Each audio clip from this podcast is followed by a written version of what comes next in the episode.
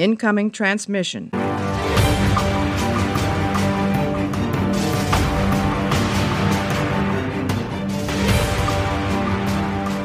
Hallo und herzlich willkommen zu einer neuen Ausgabe des Swapcasts. Heute geht es wieder um ein Heft der Perioden Erstausgabe. Bei mir ist Mario. Hallo Mario. Hallo Chris, hallo Zuhörer. Und heute sprechen wir über den Band 3013. Zielpunkt Epheligon. Der Terraner trifft einen alten Freund und er erfährt mehr über die neue Liga. Geschrieben von Uwe Anton und erschienen am 17. Mai 2019. Uff, Mario. Titelbild mhm. ist cool. Titelbild ist cool muss ich sagen. Gefällt mir gut. Nein, das Titelbild ist Sabber. Will haben. Ja, das als geilen Kunstdruck irgendwie auf einer Leinwand oder sowas wäre schon cool, ne? Mm, und dann auch noch so schön abgestimmt zwischen Autor, Zeichner und dem Risszeichner auch noch. Da haben wirklich alle Punkte im Verlag zusammengegriffen und dieses Schiff aus der Taufe gehoben. Geil. Ja, also gerade der Hintergrund und sowas, das ich kann dem nicht ganz folgen, weil die Schilderung im Roman selber, glaube ich, ein bisschen anders ist, aber so wie es hier umgesetzt ist. Nee, das Schiff wird im Roman exakt so beschrieben, wie es auch zeichnerisch umgesetzt ist, nur das ist mit Worten natürlich. Dann ist, Worte, es, dann ist es in meinem Kopf einfach anders gebaut eben, worden, weißt du? Ich wollte gerade sagen, Worte verursachen ja Imagination. Und wenn ich dir sage ein rotes Schaf, dann sieht für dich das rote Schaf sicherlich anders aus als wie für mich. Nicht als wie, aber. Als wie wo für mich. So, Mario, pass auf. Ich habe ein Problem. Über den Roman habe ich überhaupt gar nichts mehr im Kopf. Ich habe jetzt mal gerade meine Notizen quer gelesen und das ist alles ziemlich kryptisch, was ich da äh, aufgeschrieben habe. Würdest du diesmal vielleicht ein bisschen umfangreicher die Handlung zusammenfassen? Ja, ich zitiere mich hier von Warpcore wieder. Große Wiedersehensfreude bei Perry und Bully, wobei das Heft eine sehr seltene Erzählweise einnimmt. Perry berichtet hier nämlich in der Ich-Form. Man tauscht sich ein bisschen über die vergangenen 500 Jahre aus. Perry ist ziemlich gespannt auf die drängendsten Antworten, hält sich aber äh, mit der Neugierde im Zaum. Man hat jetzt während der Reise nicht so die große Zeit dazu. An Bord von Gongolis sind immer noch die Attentäter, Dancer und Schlafner aktiv. Und zudem drohen die Karaner nach Gongolis zu kommen, da sie nun wissen, dass sich hier einer der Zellaktivatorträger befindet. Jetzt erreicht man natürlich, äh, Gott sei Dank, mit viel äh, Gerede, dass Gongulis räumlich versetzt wird. Hat also Zeit gewonnen, versucht die Attentäter zu finden und scheitert. Nebenbei kündigt sich ein wenig Gewitter zwischen Perry und Bully an. Scheint so ein bisschen für Perry, als wäre Bully sauer.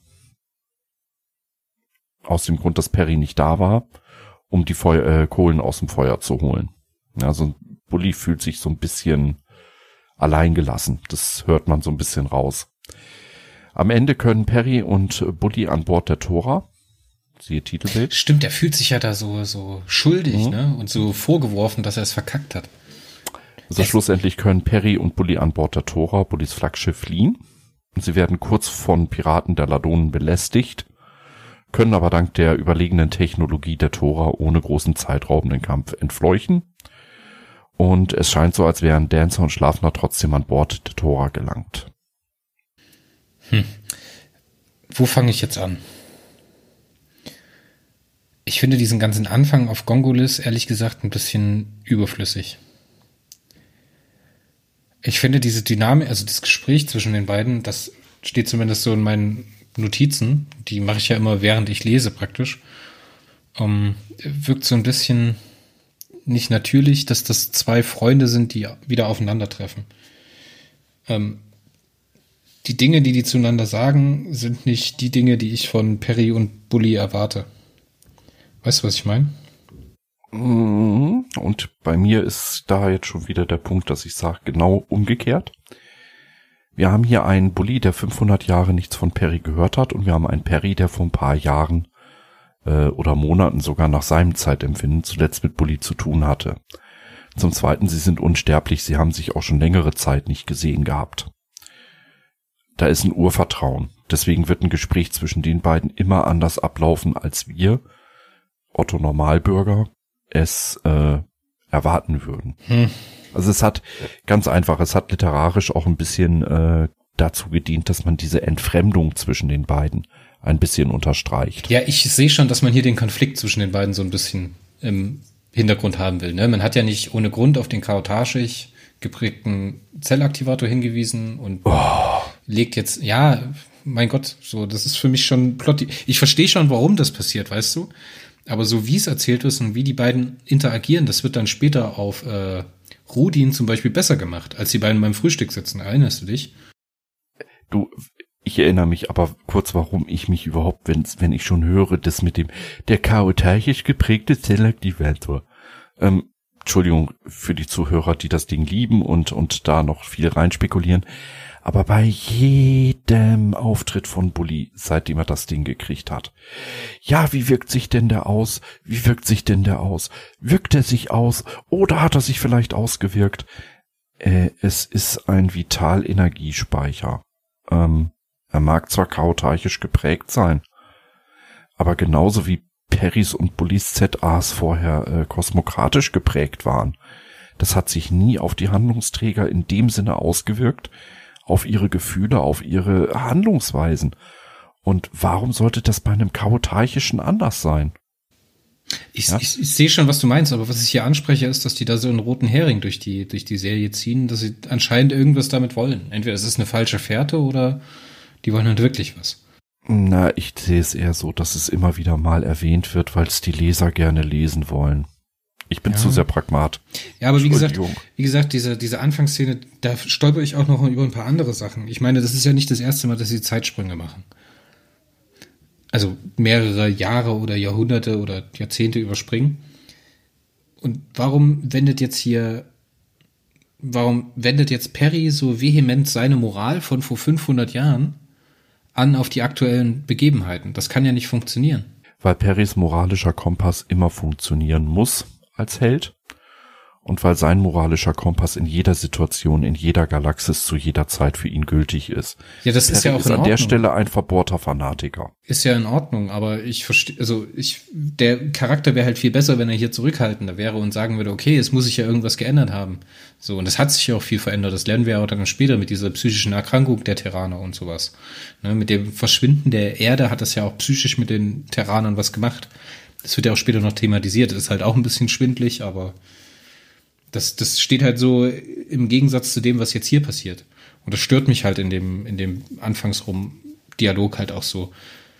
Und allgemein hätte ich in dem Roman, glaube ich, lieber gesehen, hätten die so ein bisschen Raumschiff-Action mehr reingepackt. Also dieses, dieses, äh, dieses Gefecht mit den Ladonen, was sich da ganz kurz entspinnt, wenn das noch ein bisschen dramatischer gewesen wäre oder noch eine Verfolgungsjagd oder keine Ahnung, dass man halt irgendwelche Probleme hat und dass sich das halt so wenigstens im Ansatz schwierig anfühlt, was sie da zu überwinden haben, so diesen Action-Moment, weißt du, so plätschert mhm. das halt einfach dahin. Hätte ich halt lieber gesehen, hätte man darauf ein paar Seiten mehr oder ein paar Absätze mehr verwendet und hätte am Anfang hier diesen, diesen Quatsch da zusammengestrichen. Entschuldige bitte. Und ich bin genau andersrum. Also aus meiner Sicht hätten sie die ganzen Actionsequenzen bitte rausnehmen können und mehr Dialog. Ja, entweder oder, das ist schon richtig. Aber dann machen die halt hier nicht so eine Fehler. Und dann habe ich halt ein ganz, ganz großes Problem damit, mit diesem riesigsten, riesigen, riesigen, riesigen Expositionsdrop, der hier passiert. Da sind ja so viele Informationen und so viel Zusammenfassung der letzten 500 Jahre dabei. Aber halt ja. auch, wieder, auch wieder nur so halb, weißt du? Ich meine, die nehmen sich jetzt hier die Zeit, so viele Informationen runterzurattern, aber ständig kommt von Bully die Ansage, ja, das erzähle ich dir ein andermal oder dafür haben wir jetzt keine Zeit oder sowas, weißt du? Finde ich aber gut. Finde ich auch gut, dass jetzt, dass das jetzt endlich mal gemacht wird, ja. Aber man hätte sich jetzt hier entscheiden sollen, ob man entweder so eine Dialogfolge machen wollen, wo die beiden sich das gegenseitig erklären. Okay. Oder man hätte eine Actiongeschichte erzählen wollen. So macht man beides ein bisschen, aber nichts richtig. Weißt du, was ich meine? Ja, aber ganz ohne Action hättest du halt. Du, du hast immer wieder das Problem, das wird dir der Uwe Anton auch äh, gerne bestätigen, wenn du mal mit ihm sprichst. Du hast diesen Spagat. Ja, du, du musst auf der einen Seite die Action-Fans befriedigen, auf der anderen Seite äh, auf der anderen Seite Leute wie mich, die äh, ja eigentlich mehr auf die psychologische und und äh, ähm, Motivationsschiene gehen. Und du musst es immer unter Dach und Fach bringen. Auf gut Deutsch, du musst es jedem recht machen und das kannst du nicht. Nee, das lasse ja. ich aber nicht gelten, weil man halt in den Heften zuvor so gut wie gar nichts von diesem Exposition hat. Weißt du, ja, man hätte diese Information. und musste. Bitte? Er war der Erste, der durfte und musste. Das hat man bewusst bis hierhin rausgezögert. Was soll er machen, wenn er das alles in ein Heft schreiben soll? Ja, natürlich, aber das macht's ja nicht besser. Für mich schon. ja. Ich liebe es, wenn es so passiert. Also für mich war das Heft, äh, kann ich dir jetzt schon sagen, äh, du wirst bei der Bewertung nachher richtig äh, mit den Ohren schlachern. Jetzt lasst uns aber mal ganz kurz durchgehen. Der Weltenbrand wurde beendet, aber die Symptome sind ma mancherorts nur langsam abgeklungen. Teilweise hat sich der Prozess über Jahrhunderte erstreckt. Finde ich geil. Ja. Finde ich mega. Wie das, wie das erzählt wird, ja. Von S oder anderen Superintelligenzen hat man in all der Zeit nichts gesehen und gehört. Wanderer ist verschwunden. Im Jahr 1614 NGZ ist es zum Raptus-Ereignis gekommen. Aus unbekanntem Grund sind Terra und Luna verschwunden. An ihrer Stelle sind der Planet Ila und der Mond Vira erschienen. Einige Zeit später sind die ladonischen Scharen in, die Milchstraße, in der Milchstraße aufgetaucht, nicht lange danach die Kairaner. Letztere haben das Sol-System isoliert. Es befindet sich seit über 400 Jahren unter Verschluss im Klausum. So, Leute, warum macht ihr das? Warum schreibt man sowas? Man will mit diesem Zyklus bewusst Neuleser abholen. Okay. Jetzt entscheidet man sich aber hier an der Stelle so viel an einem Platz zu platzieren und so viele neue Begriffe und neue Konzepte einzuführen, die der Neuleser, der bei 3000 eingestiegen ist, überhaupt nicht erfassen kann. Der Altleser auch nicht. Der Altleser auch nicht. Das ist das doch ist aber normal. ja, natürlich ist es normal. Das wird ja dann später auch nochmal Stück für Stück abgearbeitet. Ich meine, wir, wir hören dann noch mehr über die Superintelligenzen, die dann später halt noch eine Rolle spielen. Wir hören über Ila und Ia und Vira ähm, wieder was. Aber später, als dann Perry und Bully zum, zum Sol-System fliegen, nach Terra, oder wo Terra gewesen sein sollte, hatte ich die Namen, die hier erzählt wurden, schon lange wieder vergessen. Ja, das ist normal. Ja, aber es ist ganz ehrlich, es ist halt einfach kein gutes Erzählen so. Doch, das ist der sogenannte Sense of Wonder, den die meisten Fans unbedingt wollen. Name Drops ohne irgendwelchen Hintergrund. Das ist das, was viele Leser einfach lieben. Ja, aber das Sense of Wonder kann man doch auch anders machen. Man kann den Perry das doch auch entdecken lassen, ihn rätseln lassen, weißt du? Wozu? Das kommt doch später. Ach Gott, ey, hör doch mal auf damit. Das, es muss, es schreit mich doch, es schreit uns doch an, wie schlecht es an der Stelle ist. Du, ich, ich bin ja völlig bei dir. Ich mache da jetzt Uwe Anton übrigens gar keinen Vorwurf. Ja, das ist nicht Uwes Schuld, dass er das so machen musste. Das liegt am Exposé. Ähm, ich hasse es persönlich so auch, weil es ist einfach hohl. Das ist einfach vom, von der Exposé-Seite her äh, so ein, ein Punkt, wo man sagt, okay, wir haben jetzt das erste Feedback der ersten sieben, acht Hefte bekommen, ne? Und wir haben jetzt nochmal versucht mit, mit, ja, 30, 13, also da würde ich sagen, haben sie das Feedback der ersten vier Hefte schon gehabt. Pi mal Daumen. Neun bis zehn Wochen ist so der Vorlauf. Also ich glaube, die Lisa Grimm hatte gesagt, als die 3012, also der Vorgängerroman geschrieben wurde, hatte sie die ersten fünf, glaube ich, in der Hand. Also kommt das schon so ungefähr hin. Ja, das ist so im Schnitt, hat der, äh, hat der Klaus Frick auch mal gesagt. Im Schnitt sind sie so neun Wochen im Vorfeld, ja. Also, also mit den Exposés. Jetzt, jetzt gehen wir davon aus, dass das vielleicht die ersten vier, fünf, sechs Hefte draußen waren und die ersten Leserreaktionen waren schon, boah, was für ein langweiliger, schleppender Einstieg. Hier hat man, und das ist so das Gefühl, was ich habe, und wo ich der Exposé-Redaktion an der Stelle eher den äh, schwarzen Peter zuschieße, äh, ach nee, man sagt ja nicht mehr den schwarzen Peter, ähm, äh, die Arschkarte zu äh, schustere. ja, äh, man hat hier versucht, äh, jetzt, jetzt einfach wirklich so viel an Infos und, und an Handlungsfortschritt im Endeffekt zu produzieren, dass im Endeffekt heiße Luft und Name Drops rauskamen, ohne irgendwelchen inhaltlichen äh, äh, Fülleffekt. Und dadurch sind es halt Name Drops geblieben. Ich lese jetzt, ich lese jetzt aus der, nur so als Beispiel, ne? ich lese jetzt aus der Peripedia nochmal zwei Stichpunkte aus der Zusammenfassung vor. Vetris Molaut hat vergeblich versucht, das neue Ter Tamanium nach Andromeda auszudehnen. Inzwischen ist er verlässlicher Partner der L LFG. Ebenso Relona Tantanor, Prio Prioretin des Hochrates der Akonischen Räterepublik. Die Haluta-Pest wurde geheilt, doch 15.000 Haluter sind gestorben oder in der Un Unumkehrbarkeit gestürzt. Ichotolot wurde eingebürgert, kennen wir zu diesem Zeitpunkt auch noch nicht. Er ist nun einer von Stellvertretern des Residenten der LFG. Das Amt des solaren Premierministers wurde abgeschafft und gilt als Wächter des Epheligon-Systems. Opeter Quint leitet den Nachrichtendienst Ephelegon. Und es gibt da, wisst ihr, es gibt da so ein, so ein Konzept, was man beim Fernsehen und beim, ich glaube auch viele Autoren sagen das. Show don't tell. Ja. Hier ist es Tell don't show. Ja, ja, genug geschimpft, genug geschimpft. Also das ist halt für mich ein ganz, ganz großes Problem bei dem Roman gewesen. Das liegt Ja. aber, das liegt aber nicht daran, also es liegt auf der einen Seite daran, dass ich mit den Konzepten noch nichts anfangen kann, weil hier ja ganz viele Sachen aus der Vergangenheit, die schon mal gezeigt oder erzählt wurden, nicht kenne. Das ist das eine Problem.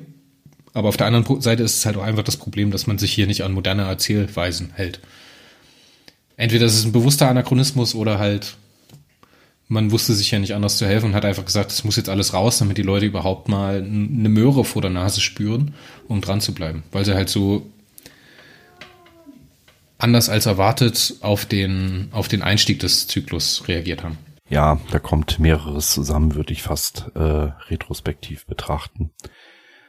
Ich sag dir mal, was ich dazu noch notiert hatte. Also ich fand die ganzen Drops an sich jetzt nicht so schlimm, weil ich kenn's aus der Serie her leider auch so, dass sie das häufig so machen. Das ist ein Stilmittel. Es ist billig, es ist nicht schön, aber es ist halt zur Serie gehörend. Und es gibt wieder viele Leser, die das so wollen. Also lassen wir es so. Ich, du merkst, ich habe da vor manchen Sachen habe ich schon kapituliert, ne, im Laufe von 30 Jahren. Nicht nett, aber ist so. Ähm, was ich zum Beispiel sehr schön fand an dem Heft, die kleine Anekdote zu, Val zu Valerian äh, Veronique. Ist dir nicht aufgefallen? Ich habe keine Ahnung, wer das ist. Wie gesagt, ich habe von dem Roman relativ wenig im Kopf. Französischer Comic und äh, Vorlage für den Kinofilm Valerian. Habe ich nicht gesehen. Du meinst Oh Valerian oder was? Valerian. Ja, der Film heißt Bitte Valerian. Französisch. Nein, er heißt Valerian. Nein, der Film heißt Valerian, weil so wird zum Film Valerian. ausgesprochen. Nein, ist Bullshit. Ist ein französischer Film, wird also bei mir französisch ausgesprochen. Willst du meine, meine, meine ehrliche Meinung zu Valerian hören? Geilster Film ever, optisch, handlungstechnisch. Oh mein Gott, was Der für ein Scheiß. der ist fast noch schlimmer als äh, Avatar. also optisch fand ich ihn einfach geil, aber egal. Äh, Es, es gibt die eine coole Szene, als ähm, Cara Delevingne äh, bei, dann verheiratet werden soll oder die soll ja dann irgendwie aufgefressen werden und dann steht sie bei diesem, bei diesem Alien und bekommt so Hochzeitskleider gezeigt. Kannst du dich erinnern? ja, für Kara würde ich mich sogar zur Frau umoperieren lassen. Und dieses Alien zeigt ihr dieses und so und sie schüttelt dann so den Kopf und dann macht das Alien so. Und das ist so, also das ist wirklich fantastische Comedy, aber darüber hinaus, der ist ja auch furchtbar gefloppt an den Kassen. Ähm, was mir so ein bisschen an Kritik an dem Heft jetzt hier richtig, äh, ja, übel aufgestoßen ist. Ich weiß nicht, inwieweit das vom Exposé so gewollt war. Bully übergibt Perry so ein Tarngerät, damit der Zellaktivator nicht mehr durch die Karana geortet werden so, oh kann. Gott, ey, da habe ich mir auch gedacht, ey, ihr nehmt euch jetzt hier die letzte Möglichkeit, irgendwie Spannung zu aufzubauen. Doch. Nein, das, das, das war noch nicht mit der das habe ich aber gedacht. Nein, ich habe noch was ganz anderes gedacht. Warum bekommt Perry dieses Gerät von Bully erst am Ende des Heftes? Das zu Anfang des Heftes und die meisten Probleme auf Gongoles wären nicht entstanden. Deswegen überflüssig. Also das war ein Retros Retro Plot Device, was völlig fehlgezündet hat, ein Rohrkrepierer. Auch was, was mich sehr persönlich sehr, sehr gestört hat. Ja, Uwe musste sehr, sehr viele Sachen unterbringen in dem Roman, aber ich bin Bully. Ich treffe jetzt Perry. Ich habe ihn 500 Jahre nicht gesehen. In der Begleitung von Perry ist mein bester Freund Cookie. Why the fuck? fragt Bully an keiner Stelle des Romans nach Atlan, Cookie und Sichu. Hat er wirklich so ein Desinteresse an den dreien? Und warum fragt Perry zum Beispiel nicht nach Homer Adams? Neben Bully der langjährigste Freund, den er überhaupt hat. Ja, bei Bully könnte ich es mir fast noch erklären mit der, mit der Geschichte, die ihm dann später noch mit seiner Familie angeschrieben wird. Dass er halt so zum Einzelgänger geworden ist, weißt du? Ja, aber gerade dann, wenn du deine Familie verloren hast, dich verschlossen hast, verhärmt bist und kaputt bist, ja, innerlich, dann fragst du nach deinem besten Freund, der seit Jahrtausenden als einzelnes Wesen seiner Art übrig geblieben ist. Du fragst nach deinem ja, besten klar, Freund. klar, klar. Das wäre meine allererste Frage. Perry, oh Gott sei Dank, dich gibt's noch. Ist eine Freude, dich zu sehen. Sag mal, wie geht's Cookie? Das wäre, ja, das wäre das, das völlig Normale gewesen. Gut.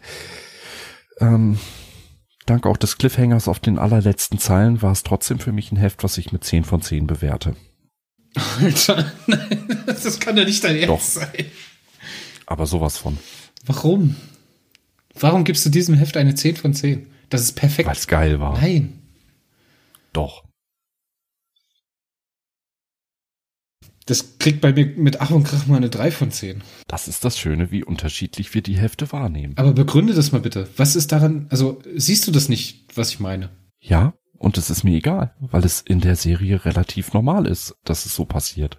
Also ist es, würdest du mich loben, wenn ich dir auf den Stuhl kacken würde, wenn das bei dir normal wäre? Also wenn das zum arbeitstechnischen Usus gehört, ja, loben für das schöne Häufchen, wird's wegmachen und mich dann dahin setzen, wenn es gesäubert ist. Oh Mann, ey. Nee, also wirklich, das also hier hat wirklich wenig für mich aufeinander geführt.